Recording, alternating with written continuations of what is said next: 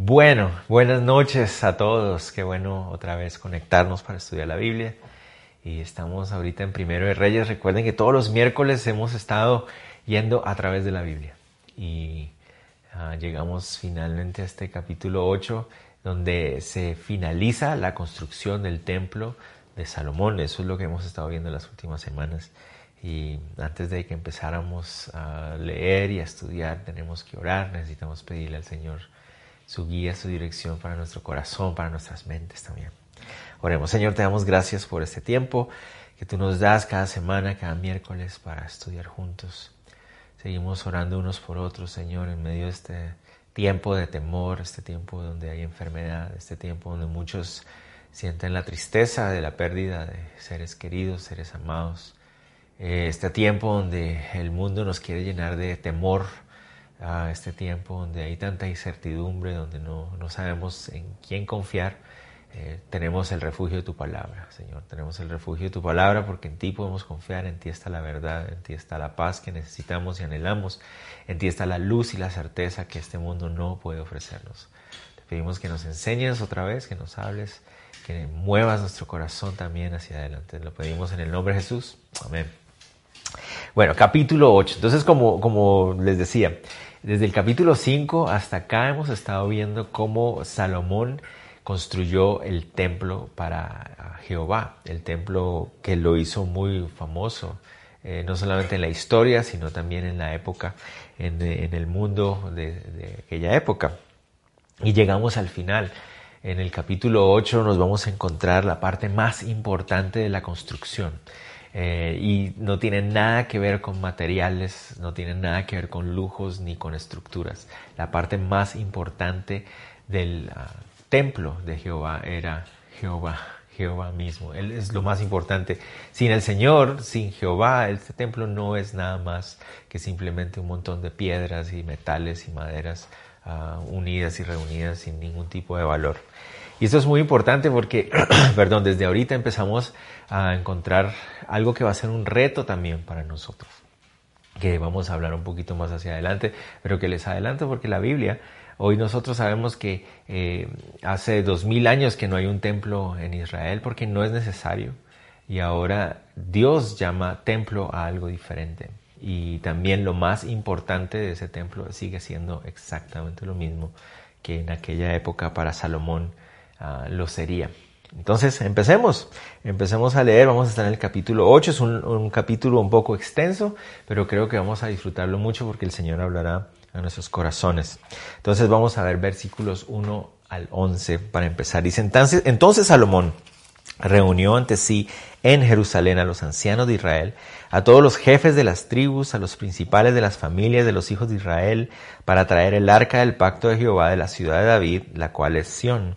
Y se reunieron con el rey Salomón todos los varones de Israel en el mes de Etanim, que es el mes séptimo en el día de la fiesta solemne. Y vinieron todos los ancianos de Israel y los sacerdotes tomaron el arca, y llevaron el arca de Jehová y el tabernáculo de reunión y todos los utensilios sagrados que estaban en el tabernáculo, los cuales llevaban los sacerdotes y levitas. Y el rey Salomón y toda la congregación de Israel que se había reunido con él, estaban con él delante del arca, sacrificando ovejas y bueyes que por la multitud no se podían contar ni numerar. Y los sacerdotes metieron el arca del pacto de Jehová en su lugar, en el santuario de la casa, en el lugar santísimo, debajo de las alas de los querubines, porque los querubines tenían extendidas las alas sobre el lugar del arca, y así cubrían los querubines el arca y sus varas por encima. Y sacaron las varas, de manera que sus extremos se dejaban ver desde el lugar santo, que está delante del lugar santísimo, pero no se dejaban ver desde afuera, y así quedaron hasta hoy. En el arca ninguna cosa había sino las dos tablas de piedra que allí había puesto Moisés en Horeb, donde Jehová hizo pacto con los hijos de Israel cuando salieron de la tierra de Egipto. Y cuando los sacerdotes salieron del santuario, la nube llenó la casa de Jehová, y los sacerdotes no pudieron permanecer para ministrar por causa de la nube, porque la gloria de Jehová había llenado la casa de Jehová. Ok, muy interesante. Entonces empezamos. Como les decía, el proceso de la construcción del templo había terminado. Ya hablamos de los materiales que había usado, las piedras calizas, de las maderas de cedro, del Líbano, eh, de los metales preciosos, del bronce y del oro. Ah, vimos cómo Salomón incluso le imprimió a la construcción también cierto estilo artístico, perdón, que reflejaba mucho el estilo incluso pagano de la época, lo decíamos la, semana pasada. Pero con toda la grandeza y con todo el esplendor que hasta ese momento eh, mostraba este templo en términos materiales, físicos, el, edificio no tenía ningún valor hasta ese momento. No, no significaba nada ese edificio hasta ese momento aparte de una construcción humana. Ah, el arca del pacto, perdón, era necesaria eh, que estuviera dentro de este templo para que este templo ahora tuviera valor. Recordemos, el arca del pacto representaba el compromiso de Dios de habitar entre ellos y el compromiso de ellos de honrar a Dios como su Dios. El arca del testimonio era, era aquello que representaba el hecho de que Dios morara en medio de su pueblo. Este templo, sin el arca del pacto, sin esa representación del Señor morando entre ellos, no tendría ningún, ningún valor. Era simplemente una estructura de un montón de materiales que se iba a podrir y se iba a caer y se iba a quemar en algún momento. No significaba nada más. Todo el pueblo se reunió, Salomón reunió a todos los líderes, los sacerdotes se alistaron y desde la parte sur de la ciudad, que era la, ciudad de David, donde David había organizado un pequeño, una pequeña tiendita para tener el arca, desde ahí los sacerdotes llevaron el arca del pacto hacia arriba del monte, hacia el norte de la ciudad y la ubicaron dentro del lugar santísimo que ahora se había construido. Esta vez lo hicieron correctamente, no como cuando David quiso llevar el arca en una carreta jalada por animales. Eh, no, en esta ocasión hicieron lo correcto. Llevaron los sacerdotes cargada el arca con las varas, habla ahí. Dice que incluso cuando entraron al lugar santísimo y pusieron el arca en su lugar, quitaron las varas porque las varas eran tan largas que se salían del, lugar santísimo. Y entonces ahora eh, también están todos los utensilios ya puestos en su lugar. El, templo está listo para ser usado para los servicios, para que los sacerdotes empiecen a ministrar dentro de él, a llevar los sacrificios y todo. Dice que dentro del arca eh, había solamente las tablas de la ley. Eh, y eso tal vez a algunos les llama la atención porque se, nos indica en la ley, en Éxodo y en Números, que dentro del arca del pacto también había una olla de oro con el maná que se había guardado del desierto y, también estaba la vara de Aarón que había reverdecido en el desierto. y ahora pareciera que están, y, además las tablas, ¿verdad? Pero ahora parecieran que solo las tablas están ahí y uno se puede preguntar, bueno, ¿qué habrá pasado con las otras dos elementos porque ya no están ahí? Eh, es una incógnita, no se nos, nunca se nos habla acerca de qué pasó con el maná ni qué pasó con la vara, simplemente desaparecieron en la historia. Pero ah, también es necesario recordar que cuando tú haces una lectura un poco más detenida de esos pasajes de Éxodo y Números, es posible que, lo que está diciendo es, no es que están dentro de la caja, sino a la par de la caja, del arca. Entonces tal vez por esa razón no debían estar adentro. Es interesante, no sé. Tal vez otro día podemos hablar acerca de eso. Pero dentro del arca están las dos tablas de la ley, que es el testimonio eso es lo que eh, son esas dos, esas dos tablas. El testimonio es la evidencia de un pacto que se había hecho entre Dios y los hombres. Muchas veces se preguntan las personas por qué había dos tablas, por qué no una sola, por qué dos. Algunas personas creen que casi siempre nos imaginamos que en estas dos tablas están cinco y cinco mandamientos, ¿verdad? Algunos seis y cuatro porque o está toda la ley escrita ahí en esas tablas. Eh, hay muchas preguntas acerca de eso. Personalmente yo me inclino a pensar de que estamos hablando de que las dos tablas tienen exactamente lo mismo. Es decir, en una tabla está lo mismo que en la otra y es como una especie de un contrato, así como cuando se hace un contrato, la palabra pacto literalmente significa contrato. Eh, testamento significa contrato, es la misma palabra. Entonces, Ah, creo yo que cuando un, ¿se acuerdan ustedes? Cuando se hace un contrato entre dos partes, siempre se hace una copia para cada una de los dos lados para que haya claridad acerca de lo que acordaron y por eso se llama el arca del testimonio. Ah, creo yo que ahí encontramos un contrato donde Dios está comprometiendo con su parte y el pueblo se está comprometiendo con su parte y, por eso se le llama el arca del pacto. Ahí adentro estaba. Entonces cuando entra esa arca que es el compromiso de Dios de morar entre ellos y el pueblo de honrarlo y adorarlo como Dios, dice que el lugar se llenó de la nube. Noten ustedes que dice la nube, no dice una nube, sino la nube. Y eso significa que ellos identificaban, ellos sabían qué clase de nube es, no es cualquier nube. Ellos entienden lo que eso significa. ¿Qué es lo que significa? Bueno, resulta que cuando Moisés y el pueblo de Israel llegaron frente al monte Sinaí, y Moisés subió para hablar con Dios, ellos vieron una gran nube sobre el monte que representaba la presencia de Dios, pero aún más. Cuando bajó y le dio las instrucciones al pueblo para construir el tabernáculo de reunión y lo terminaron, pusieron el arca del pacto dentro del lugar santísimo del tabernáculo de reunión, el tabernáculo se llenó de una nube igual, de la misma manera. Entonces, ¿qué representaba eso? Era, representaba el hecho de que Dios honraba su promesa estaba morando dentro de ellos. Era una representación, una manifestación física de la presencia de Dios, de su aprobación y de su cumplimiento de su pacto, estando ahí entre ellos. Ellos entendían lo que eso significaba, los sacerdotes estaban listos para servir, pero no pudieron hacerlo, porque la nube que representaba físicamente la presencia de Dios en medio del lugar, llenó el lugar de tal manera que no pudieron hacer nada. Y y ahí es cuando el templo entonces empieza a tener valor. El valor del templo, el alma de ese templo, era el hecho de que Dios manifestaba el morar, el querer vivir entre ellos como nación, como pueblo. Es la manifestación del cumplimiento de su pacto.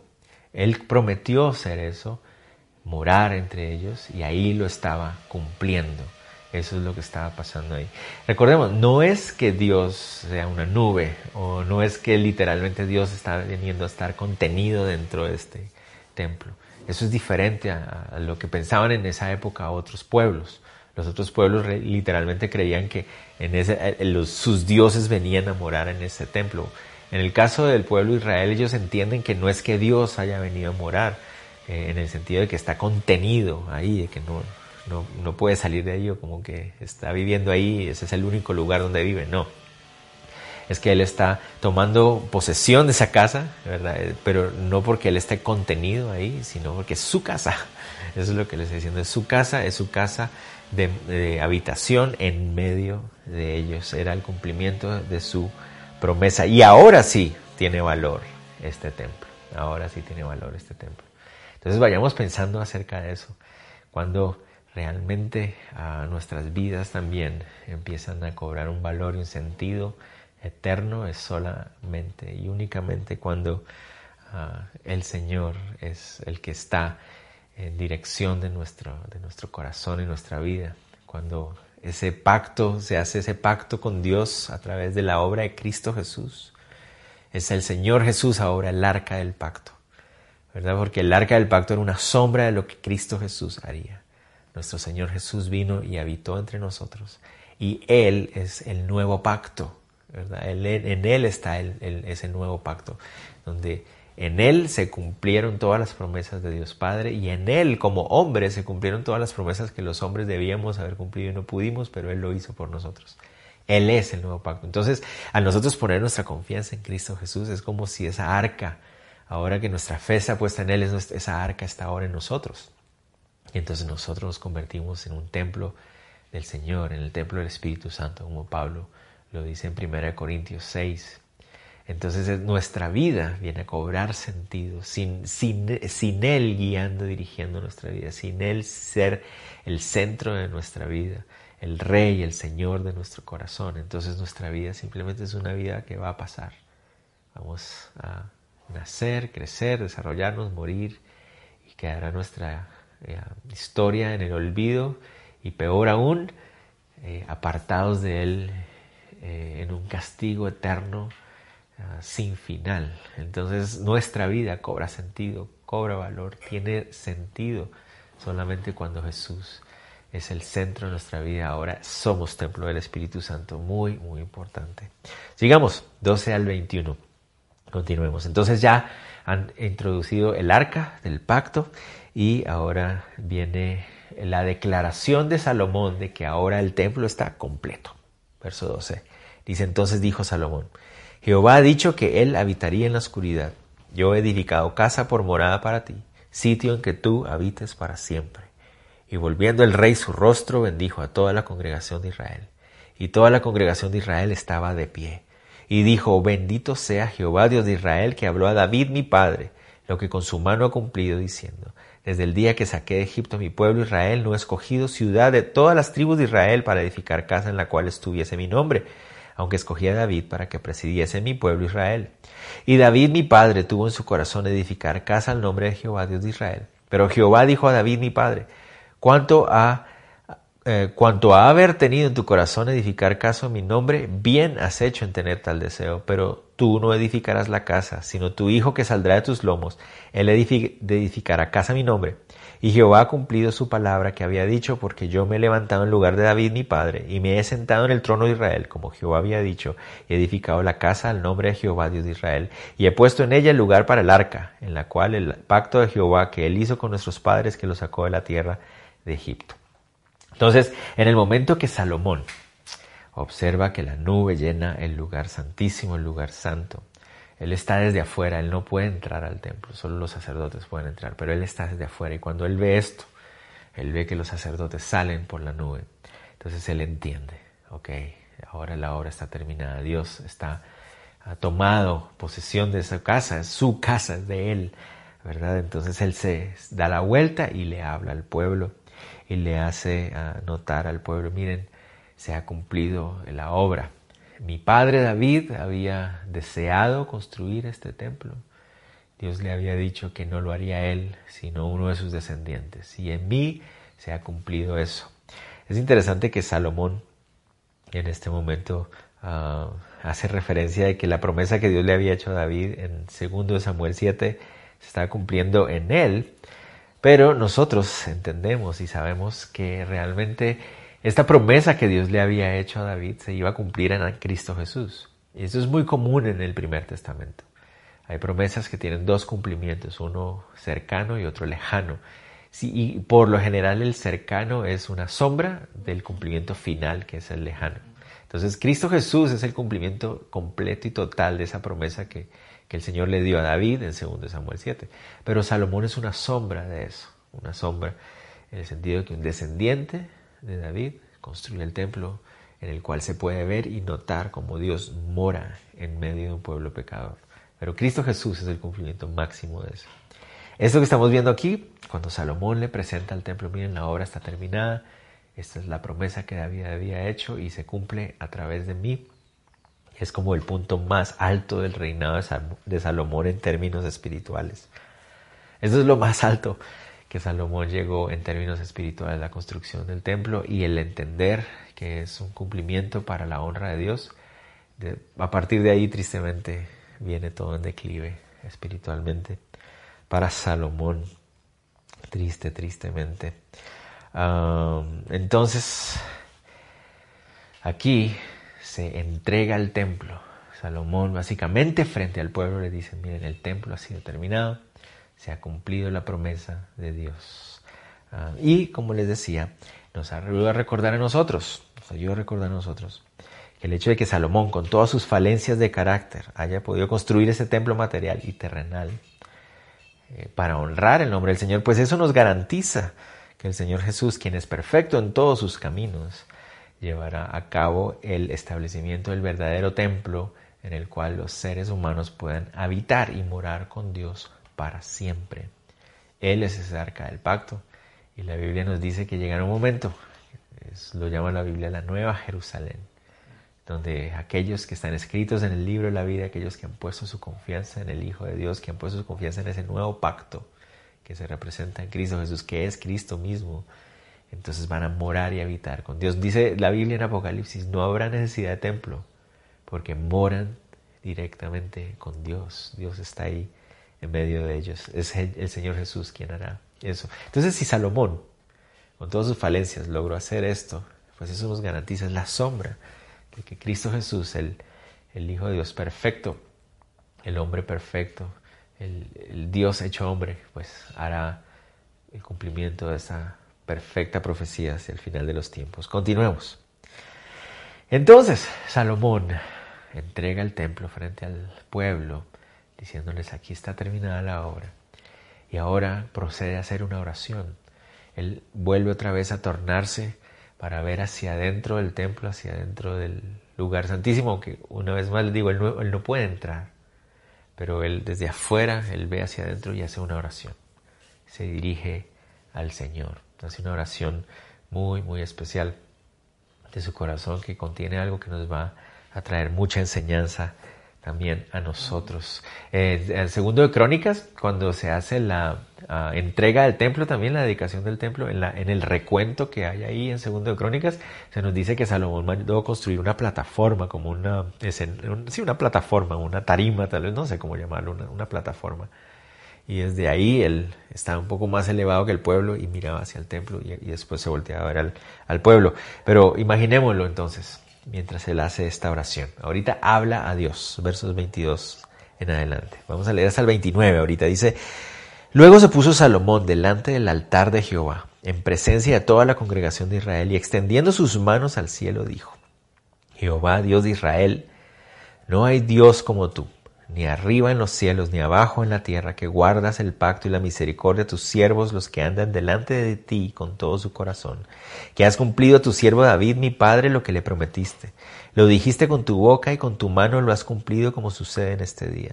Ahora pues Jehová, Dios de Israel, cumple a tu siervo David, mi padre, lo que prometiste, diciendo, no te faltará varón delante de mí que se siente en el trono de Israel con tal que tus hijos guarden mi camino y anden delante de mí, como tú has andado delante de mí. Ahora pues, oh Jehová de Israel, cúmplase la palabra que dijiste a tu siervo David, mi padre. Pero ¿es verdad que Dios morará sobre la tierra? He aquí que los cielos, los cielos de los cielos no te pueden contener. ¿Cuánto menos esta casa que yo he edificado? Con todo, tú atenderás a la oración de tu siervo y a su plegaria, oh Jehová Dios mío, oyendo el clamor y la oración que tu siervo hace hoy delante de ti. Que estén tus ojos abiertos de noche y de día sobre esta casa, sobre este lugar del cual has dicho mi nombre estará ahí, y que oigas la oración que tu siervo haga en este lugar. Entonces él empieza hablando con Dios. Se dirige al Señor en voz alta, toma una posición, levanta sus manos vamos a ver al final de esta oración que, Salomón está puesto de rodillas.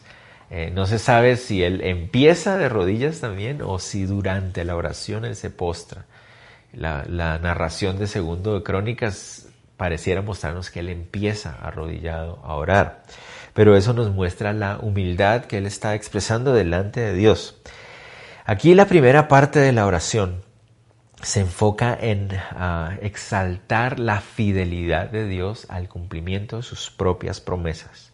Noten ustedes que él, él se enfoca diciendo, eh, Padre Dios Jehová, no lo llamaban Padre en ese momento, pero Jehová nuestro Dios, cumple las palabras que le habías dicho a mi Padre David.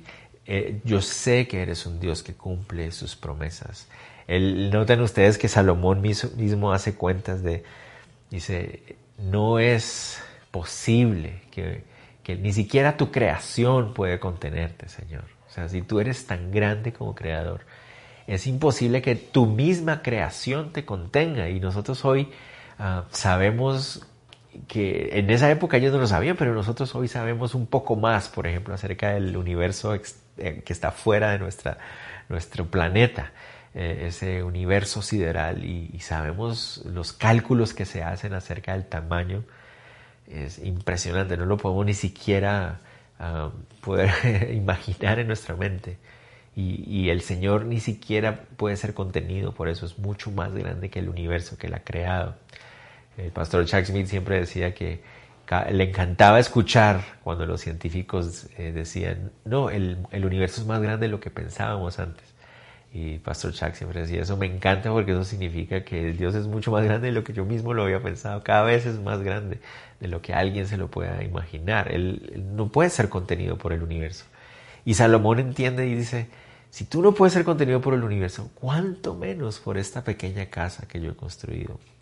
Entonces, notan ustedes, Salomón es muy claro y esto es muy importante para nosotros. Él entiende que el Dios de Israel es diferente a cualquier otro Dios. Noten cómo él empezó la, oración. Dice, Jehová Dios de Israel, no hay Dios como tú, ni arriba en los cielos, ni abajo en la tierra, que guardas el pacto. Pero notan ustedes no solamente lo grande que es Él o sea, que no se puede ni siquiera entender y comprender su magnitud, sino que lo que más lo hace diferente a cualquier otro Dios es su carácter.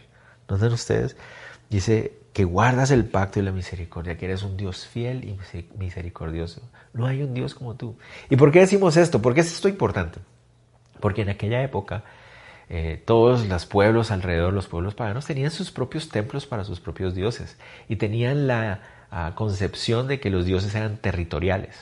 Es decir, el dios de Canaán era el que vivía aquí, el dios de los asirios era el que vivía allá, el dios de no sé qué. Entonces por eso lo llaman el dios de Israel.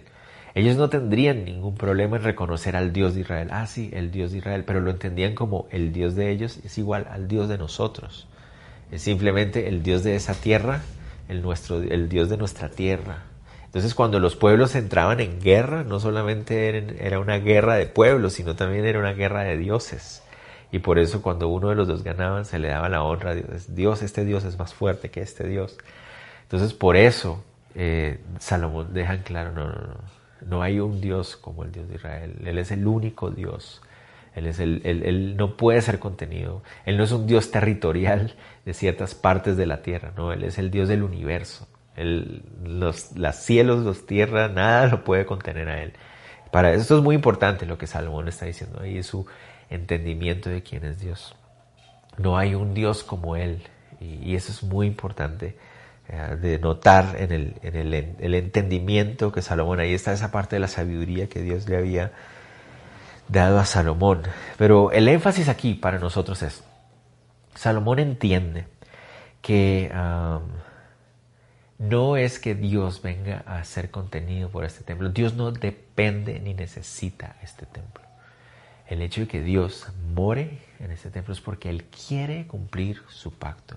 Es la muestra, la manifestación del carácter de fidelidad de Dios. Y eso debemos también nosotros entenderlo en nuestra propia vida. El hecho de que el Señor venga a morar en nosotros, haga su obra en nosotros, es solamente una muestra de su carácter. Él no nos debe nada a nosotros. Él no está contenido por nosotros o nuestras acciones o nuestras obras o nuestros deseos. No, para nada, para nada. Él es un Dios soberano, Él es un Dios omnipotente infinito. Pero que Él en su carácter ha decidido cumplir sus promesas de morar entre nosotros como su creación. Débiles y pecadores como somos, Él ha decidido cumplir su palabra y venir a morar entre nosotros. Eso es lo que lo hace a Él diferente a cualquier otro su carácter, su grandeza, muy, muy importante. Ah, Salomón básicamente está sometiéndose a la soberanía de Dios. Me encanta el hecho de que Él dice, mira Señor, tú no, tú no tienes que venir a vivir a este templo. Tú no puedes ser sometido por nada en tu creación. Ah, pero por favor, le dice Señor, si tú quieres, ven y mora entre nosotros, porque sé que eres un Dios que cumple sus promesas, ven y mora entre nosotros. Y eso me encanta porque es un sometimiento a la soberanía de Dios. ¿Qué error cometemos cuando asumimos que por porque hacemos algo para Dios significa que Él lo va a bendecir. no, lo importante no es hacer cosas para Dios, sino hacer lo que Él quiere que hagamos. Muy importante, por eso la Biblia nos dice en Mateo 7 que muchos se acercarán y le dirán, Señor, Señor, en tu nombre hicimos esto y esto y esto. El Señor dice, alejados de mí, hacedores de maldad. Nunca les pedí que hicieran nada. No los conocí, no los conocí. Entonces no es tratar de hacer cosas, Él no, él no se debe a nosotros. No, pero sabemos que Él es un Dios que cumple sus promesas, Él es un Dios de misericordia que quiere usarnos, que quiere obrar y morar entre nosotros. Continuemos, porque ahora continúa la parte más especial de su oración. Es la parte más extensa, ¿verdad? Pero quisiera que la dividiéramos en algunas partes, ¿no? para que sea un poco más fácil de digerir. Esta oración es muy, muy especial. Salomón continúa, y en la primera parte que ya leímos hace énfasis en el carácter de fidelidad de Dios a sus propias promesas. Dios es fiel a cumplir sus promesas y por eso Él le dice, mira Señor, yo sé que este templito no es nada para ti, pero yo sé que tú has prometido a mi Padre David morar entre nosotros. Lo prometiste a nuestros antepasados a través del pacto. Por favor, hazlo. Descanso en el cumplimiento de tus promesas, en tu carácter. Pero ahora, ahora el énfasis es que Dios es un Dios misericordioso. El hecho de que Dios quiera morar entre ellos, manifiesta su misericordia. Dios es un Dios santo y nosotros somos pecadores. Él es Dios santo y perfecto. El pueblo de Israel era un, pueblo pecador, imperfecto en todos sus caminos. Y el hecho de que Dios decida morar entre ellos simplemente manifiesta su misericordia. Y entonces eso es lo que hace Salomón a partir de ahorita en el resto de su oración. Leamos. Leamos primero el verso 30. Dice, oye pues la oración de tu siervo y de tu pueblo Israel cuando oren en este lugar. También tú lo oirás en el lugar de tu morada en los cielos. Escucha y perdona.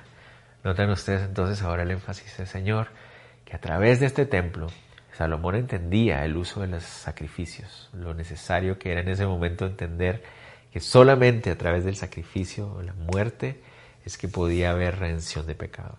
Entonces dice Señor, cuando tu pueblo se acerque y te adore, te busque a través de este lugar, escucha tú en los cielos y perdona, extiende tu misericordia. Cuando nosotros vengamos como pueblo, descansando en la redención que se da por la muerte de un sacrificio en lugar nuestro, ten misericordia. Entonces esa es la base de lo que continúa. Y él hace una separación de siete casos en los cuales esa misericordia se manifiesta. Siete casos. El primero de ellos está verso 31-32.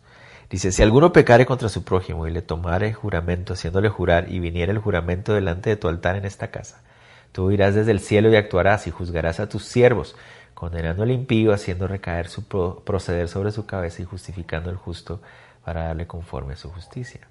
Entonces, el primer caso, Señor, cuando haya una, situación entre dos de nosotros como tu pueblo y, haya un juramento, un, compromiso, y uno de los dos fallare, eh, Señor, sé tú trayendo justicia en medio de nosotros a través de tu sabiduría, Siguiendo siguiente caso, verso 33 al 34. Si tu pueblo Israel fuera derrotado delante de sus enemigos por haber pecado contra ti, y se volvieren a ti, en tu nombre, y oraren, y te rogaren, y suplicaren en esta casa, tú irás en los cielos y perdonarás el pecado de tu pueblo Israel, y los volverás a la tierra que le diste a tus padres.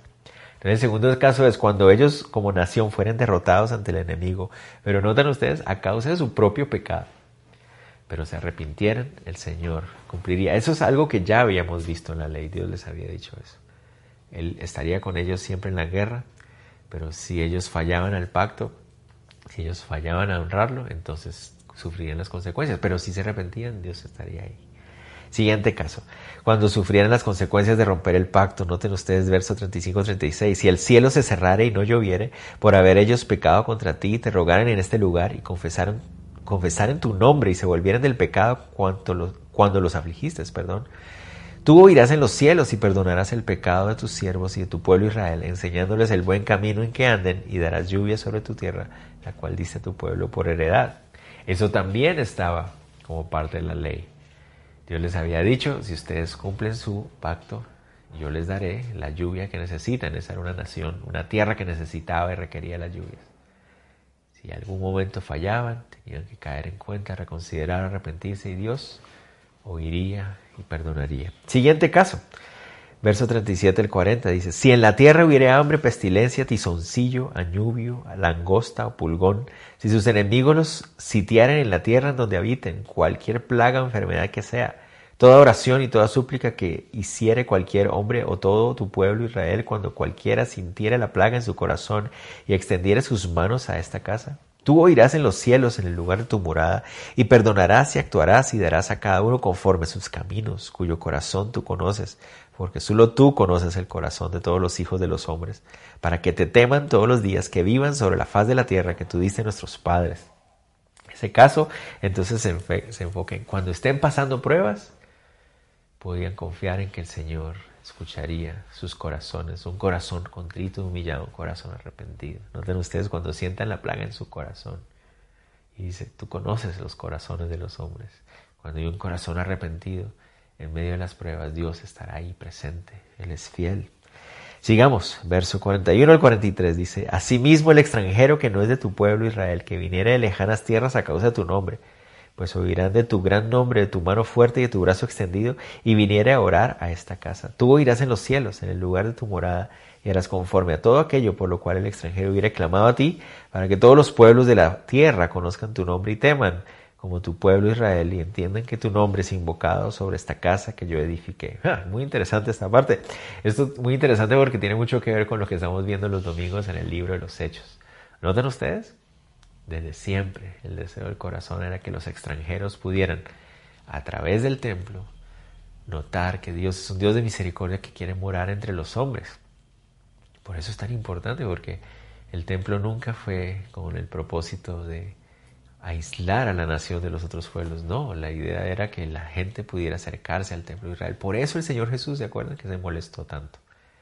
Cuando llega a Jerusalén y el templo está vuelto una cueva de ladrones, se molesta, porque desde el principio era el propósito que los extranjeros pudieran notar cuán misericordioso es Dios que quiere morar entre los hombres. Sigamos. Verso 44 y 45. Sexto caso. Veamos ahí, dice, si tu pueblo saliera en batalla contra sus enemigos por el camino que tú les mandes y oraren a Jehová con el rostro hacia la ciudad que tú elegiste y hacia la casa que yo edifiqué a tu nombre, y tú, uh, tú oirás en los cielos su oración y su súplica y les harás justicia. En este caso es cuando tu pueblo necesite fuerza, cuando tu pueblo necesite valentía en medio de la guerra, cuando estén lejos, pero clamen a ti, tú les responderás. Y el último caso, verso 46 al 51, dice, si pecaren contra ti, porque no hay hombre que no peque, y estuvieres airado contra ellos y los entregares delante del enemigo para que los cautive y lleve a tierra enemiga, sea lejos o cerca, ellos volvieran y, ellos volvieran en sí en la tierra donde fueren cautivos. Si se convirtieren y oraren a ti en la tierra que los cautivaron y dijeron, pecamos, hemos hecho lo malo, hemos cometido impiedad, y se convirtieran a ti de todo su corazón y de toda su alma en la tierra de sus enemigos que los hubieran llevado cautivos y oraren a ti, con el rostro hacia tierra que tú diste a, sus, a la tierra que tú le diste a los padres y hacia la ciudad que tú elegiste y la casa que yo he edificado a tu nombre, tú irás en los cielos en el lugar de tu morada, su oración y su súplica y les harás justicia.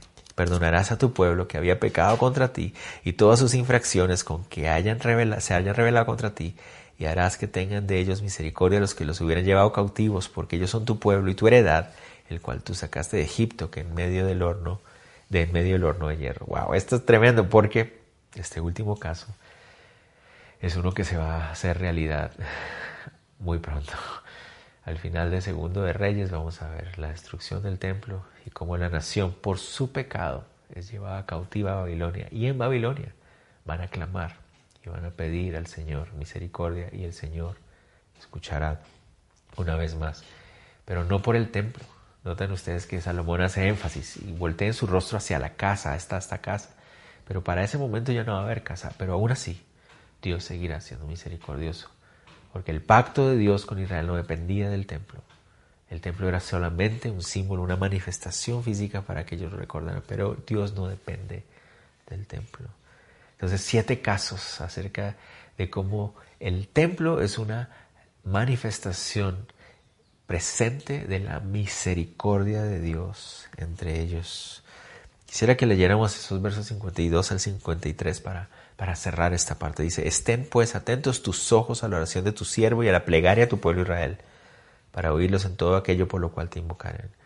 Porque tú los apartaste para ti como heredad tuya de entre todos los pueblos de la tierra, como lo dijiste por medio de Moisés tu siervo, cuando sacaste a nuestros padres de Egipto, Señor Jehová. Y así termina esa oración, una vez más enfocándose en la misericordia de Dios. Muy, muy importante notar que en la oración de Salomón él entiende que se basa en recordar cuán fiel es Dios, cuán misericordioso es Dios y que el templo debía ser una constante, un constante recordatorio de su carácter para ellos como pueblo. ¿Ok? Continuemos, ya vamos llegando al final donde vamos a encontrar esa ah, aplicación para nuestras vidas. ¿Ok? Entonces termina la oración, Salomón. Cuando termina la oración, lo que hace él es finalmente termina la dedicación del templo. Y es muy interesante porque lo que él hace primero, ahorita vamos a ver, en los versículos del 54 al 61, él lo que hace es como dedicar al templo, ah, perdón, corrijo, dedicar al pueblo al templo y luego al templo ante Dios y el pueblo. Entonces primero hace una dedicación del pueblo. Leamos ahí versos 54 al 61. Dice, cuando acabó Salomón de hacer a Jehová toda esta oración y súplica, se levantó a estar de rodillas delante del altar de Jehová con sus manos extendidas al cielo y puesto en pie bendijo a toda la congregación de Israel diciendo en voz alta, Bendito sea Jehová que ha dado paz a su pueblo Israel conforme a todo lo que él había dicho. Ninguna palabra de todas sus promesas que expresó Moisés su siervo ha faltado. Esté con vosotros, con nosotros Jehová nuestro Dios, como estuvo con nuestros padres, y no nos desampare ni nos deje. Incline nuestra oración hacia Él para que andemos en todos sus caminos y guardemos sus mandamientos y sus estatutos y sus decretos, los cuales mandó a nuestros padres. Y estas mis palabras con que he orado delante de Jehová estén cerca de Jehová nuestro Dios de día y de noche, para que el profeta, perdón, para que él proteja la causa de su siervo y de su pueblo Israel, cada cosa en su tiempo, a fin de que todos los pueblos de la tierra sepan que Jehová es Dios y que no hay otro. Sea pues perfecto vuestro corazón para Jehová vuestro Dios, andando en sus estatutos y guardando sus mandamientos, como en el día de hoy. Después de terminar entonces la oración, Salomón mira al pueblo y hace una especie de dedicación de ellos hacia el Señor y hacia Él, su relación con el templo. Salomón había clamado por la manifestación de la misericordia de Dios, pero ahora quería recordarle al pueblo que ellos también tienen una responsabilidad en ese pacto de mantener en sus corazones las palabras de las promesas del Señor. Muy, muy importante. Y termina el pasaje con la dedicación final del templo. ¿Cómo se da la, dedicación? esta parte me pareció súper, súper interesante de imaginar en la mente, más que todo por lo que debió haber sido. Miren, miren, a ver ustedes si les parece lo mismo. Dice, entonces el rey y todo Israel con él sacrificaron víctimas delante de Jehová. Entonces, ¿qué? ¿cómo dedicaron el templo? Pues empezaron a usar el templo para lo que era para hacer los sacrificios delante del Señor. Y ofreció Salomón sacrificios de paz, los cuales ofreció a Jehová. Recuerden ustedes que los sacrificios de paz eran esos sacrificios en los cuales se ofrendaba al animal, se, se le daba muerte, le quitaba la piel y después ciertas partes del animal se ponían a quemar en el altar. Otra parte del animal se le daba al sacerdote y a su familia para que comieran y otra parte del animal se le daba a la familia o a la persona que había ofrecido el animal para que se lo comieran. Entonces de esa manera se ah, ah, simbolizaba la comunión, el feliz compañerismo entre Dios y los hombres. La parte que se quemaba en el altar le pertenecía a Dios. Luego el sacerdote como intermediador comía una parte y era beneficiado. Y luego el que había ofrecido y su familia también era beneficiado, todos en compañerismo delante de Dios. Pero noten ustedes esto sacrificios de paz. ¿Cuántos? 22 mil bueyes y 120 mil ovejas. Así dedicaron el rey y todos los hijos de Israel la casa de Jehová. ¿Se imaginan ustedes esa matazón de animales ahí? El sangrerío, por eso yo me imaginaba esa escena como wow. Pero no solamente imaginémonos lo feo, ¿verdad? Está el sangrerío de los animales y toda la cosa pero también el olor. Se pueden imaginar el olor de este churrascón Pérez ahí. O sea, 120 mil ovejas siendo asadas ahí. Y, eso para cuánta gente va a ser. 120 mil ovejas y 22 mil bueyes. Imagínense, 22 mil bueyes. Es un montón, montón de carne. ¿Cuántas personas van a comer de ahí? Verso 64, sigamos. Aquel mismo día santificó el rey el medio eh, del atrio, santificó el rey el medio del atrio, el cual estaba delante de la casa de Jehová, porque ofreció allí los holocaustos, las ofrendas y la grosura, los sacrificios de paz, por cuanto el altar de bronce que estaba delante de Jehová era pequeño, y no cabían en él los holocaustos, las ofrendas y la grosura, los sacrificios de paz. Eso significa que adaptaron otros altares ahí en el atrio, porque el altar de bronce, que era el usualmente usado, era muy pequeño, tuvieron que usar más. Dice, en aquel tiempo Salomón hizo fiesta y con él todo Israel, una gran congregación, desde donde entran en Amat hasta el río de Egipto. Es decir, había gente desde el norte, es Amat es el norte, hasta el río de Egipto es un arroyuelo que era como la frontera con Egipto. Desde el norte hasta el sur de Israel estaba lleno de personas ahí. Y dice, y Ah, delante de Jehová nuestro Dios por siete días y aún por otros siete días, esto es por catorce días, catorce días comiendo carne día y noche. Todo el pueblo de Israel se reunió ahí. Es muy probable que se refiera a la fiesta de tabernáculos. ¿Por qué decimos esto? Porque notaron ustedes que al iniciar el, el capítulo, cuando estamos leyendo al principio, dice que se reunieron con el rey Salomón todos los varones de Israel en el mes, en el mes de Tanim, que es el mes séptimo. Ese sería el mes en el cual se celebrarían las fiestas de los tabernáculos. Y la fiesta de los tabernáculos dura siete días. Noten ustedes que duró siete días, pero era tanta la comida que aún les alcanzó para otros siete días más, siete días más de, ah, de celebración. Al octavo día, cuando terminó la celebración oficial de la fiesta de tabernáculos, dice, despidió al pueblo. Ellos bendiciendo al rey se fueron a sus moradas alegres y gozosos de corazón eh, por todos los beneficios que Jehová había hecho a David su siervo y a su pueblo Israel. Y así se dedicó el templo. La construcción había oficialmente terminado. Ahora el templo era el templo de Jehová y Dios había manifestado que Él cumpliría su promesa de morar entre ellos. Pero bueno, ¿cuál es nuestra aplicación para nosotros? Entonces, el hecho de que Dios morara entre ellos, que ellos pudieran ver esa nube viniendo entre ellos, simplemente enfatizaba en, lo que Salomón había orado. El, el que Él viniera a morar en ese templo era una muestra, es una manifestación de la fidelidad y la misericordia de Dios, la fidelidad de Dios de guardar su palabra, de cumplir sus pactos y la misericordia de Dios de siendo el santo venir a morar en un pueblo pecador, entre los seres humanos, entre nosotros. Ese es el deseo de Él, su compañerismo. Cumple su palabra y es misericordioso, se acerca llevándonos a reconciliación para que podamos morar eternamente con Él. Entonces, el problema para los judíos es que ellos habían, se enfocaron en el templo de manera que le dieron importancia al lugar y a los ritos sin entender lo que representaba el hecho de que Dios quisiera morar entre ellos, lo que representaban estos ritos, estos sacrificios.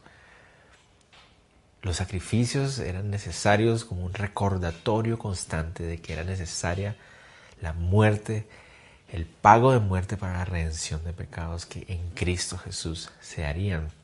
Y el hecho de que Dios quisiera morar en ese templo representaba su fidelidad, sus palabras y su misericordia para con los hombres pecadores.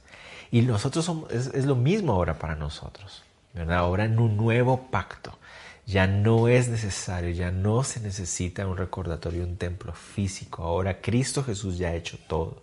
En Él está el nuevo pacto. Es el nuevo pacto en su sangre que se ha cumplido en Él. Él murió como el pago perfecto para la redención de todos nuestros pecados.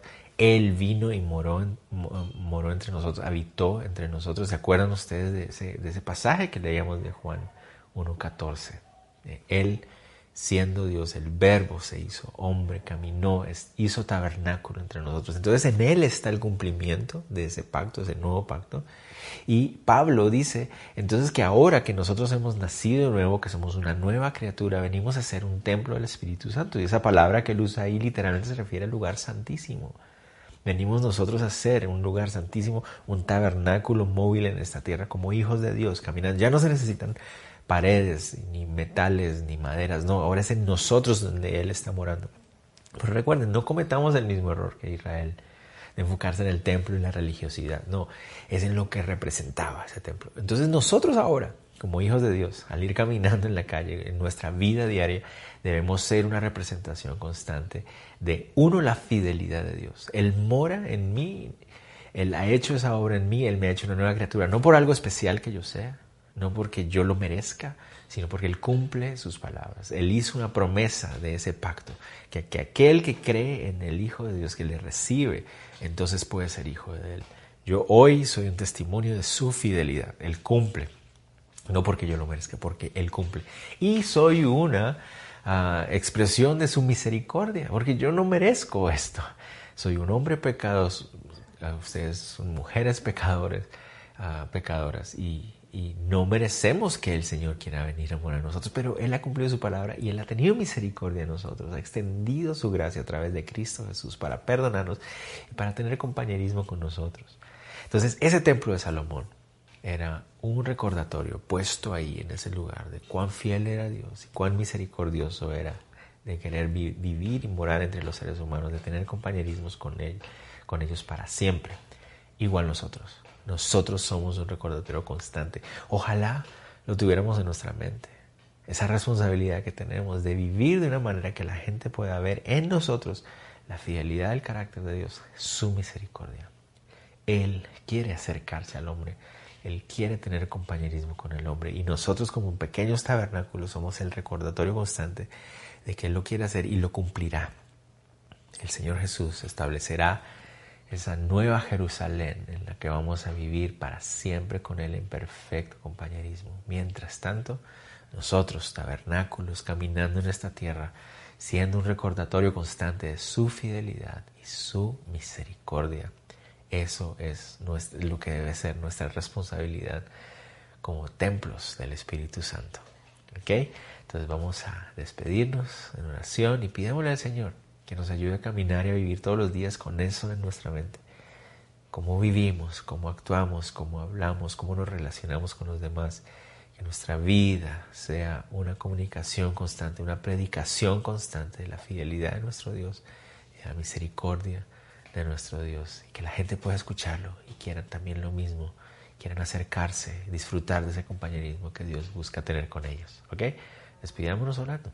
Señor, te damos gracias una vez más por este tiempo de estudio bíblico, por este pasaje, por enseñarnos, por amarnos, por alimentarnos, Señor.